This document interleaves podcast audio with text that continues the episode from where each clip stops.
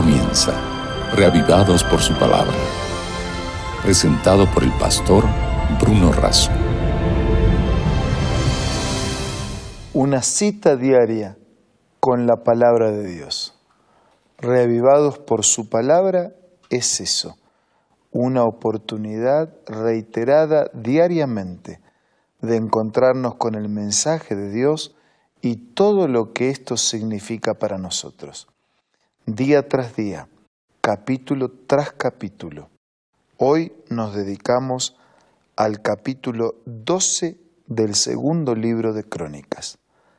Pero antes pidamos la bendición de Dios. Padre nuestro que estás en los cielos, asístenos con tu gracia al meditar en tu palabra que obtengamos lecciones que apliquemos a nuestra vida. Te lo pido y agradezco en el nombre de Jesús. Amén. El capítulo 12 del segundo libro de Crónicas es un capítulo, si se quiere, triste.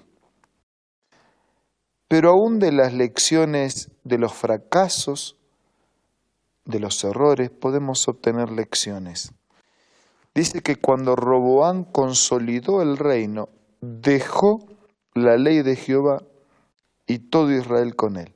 O sea, consolida el reino ahora que está todo bien, deja la ley de Dios y bueno, si el líder deja, el pueblo sigue al líder. Así que tanto líder como liderados terminan abandonando la ley y la voluntad de Dios. Dice versículo 2, que por haberse rebelado contra Jehová en el quinto año del rey Roboán, subió Sisac, rey de Egipto, contra Jerusalén con mil doscientos carros, sesenta mil hombres de a caballo, etc. Es decir, abandonan a Dios y se quedan solos expuestos al enemigo. Ellos se olvidaron que la liberación, el cuidado y la protección de los, de los enemigos era por la presencia y la bendición de Dios. Pero no, piensan que se pueden arreglar solos y no se arreglan solos, solo son expuestos a los ataques de los pueblos vecinos. Y eso es lo que ocurrió otra vez. El versículo 5 dice que el profeta vino ante Roboán y les dijo, así dijo Dios, vosotros me habéis dejado y por eso yo también os he dejado en manos de Sisac. O sea, ustedes me dejan, yo los dejo, pero no es una venganza de parte de Dios. Si ustedes voluntariamente eligen vivir sin mí, está bien, yo acepto la elección de ustedes. Porque de lo contrario Dios sería un, nosotros seríamos robots y Dios nos ha creado con la capacidad de elegir. Ustedes eligieron dejarme, está bien, yo acepto la elección de ustedes. Es triste, pero la acepto. Pero entonces ellos entendieron el mensaje. Los príncipes de Israel y el rey se humillaron y dijeron, justo es Dios, tiene razón Dios. Cuando Jehová vio que se habían humillado, vino palabras Semaías, el profeta, diciendo, se han humillado, no los destruiré, o sea, no voy a permitir que el pueblo vecino los destruya, sino que los salvaré en breve, y no se derramará mira contra Jerusalén por mano de Sisac, pero serán sus siervos para que sepan lo que es servirme a mí y qué es servir a los reyes de las naciones. O sea, el reconocimiento y el pedido de perdón les permitió alcanzar el perdón y alcanzar la gracia. Pero ya que ellos, y, evitar la muerte, ¿no? la intervención de Dios, a partir de esa actitud de reconocimiento los salvó de la muerte. Pero ya que ellos querían servir a otros reyes en lugar de servir al rey del universo, entonces Dios permitió que estuvieran sometidos a esos reyes. Serán siervos de esos reyes. Y así aconteció. Subió Sisac, tomó los tesoros de la casa del rey. Versículo 12. Por haberse humillado la ira de Jehová, se apartó de él y no lo destruyó del todo, ya que aún en Judá había cosas buenas. Y entonces, fortalecido por la nueva oportunidad, Roboán reinó en Jerusalén y tenía Roboán cuarenta y un años cuando comenzó a reinar y reinó diecisiete años en Jerusalén. Cuando nosotros reconocemos nuestro pecado, Dios nos perdona. Pero el perdón no significa que no queden consecuencias de nuestro pecado. Yo puedo tener hábitos cerrados de salud, generarme enfermedades, puedo pedirle perdón a Dios y Dios puede perdonar no haber cuidado mi cuerpo como templo del Espíritu Santo. Y también puede devolverme la salud o no devolverme la salud. O sea, el perdón no siempre está acompañado de la de evitar las consecuencias de nuestros pecados.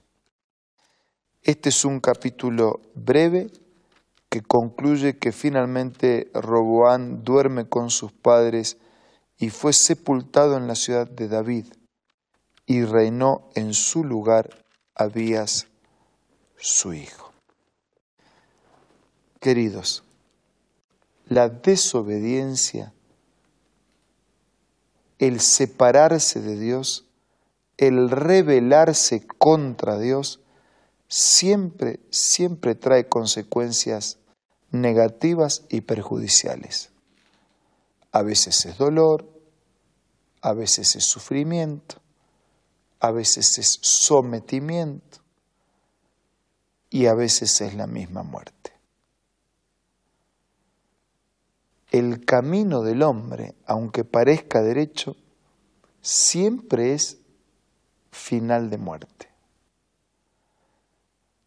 Por eso, lo mejor, lo ideal, lo acertado, lo sabio, es ponerse definitivamente de parte del camino de Dios. Los evangelios dicen que hay dos caminos, uno ancho, cada uno hace lo que quiere, vive lo que quiere, practica lo que quiere, y uno angosto, que sigue la voluntad de Dios, la palabra de Dios. El camino ancho lleva a la destrucción, el camino angosto nos lleva a un destino de eternidad. ¿Qué camino elegimos para nosotros? ¿Qué destino y qué futuro pretendemos para nuestra vida?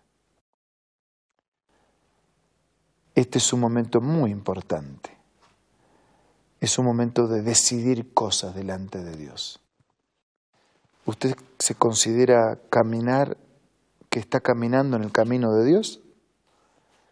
¿Usted se considera que vive en armonía con la voluntad de Dios? ¿O se considera que no necesita? ¿Qué es lo que usted quiere hacer con su vida? ¿Por dónde quiere transitar? ¿A dónde quiere llegar?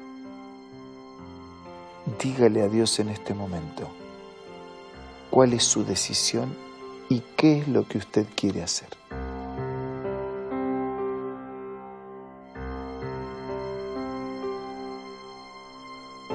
Señor, queremos transitar en tus caminos, hacer tu voluntad,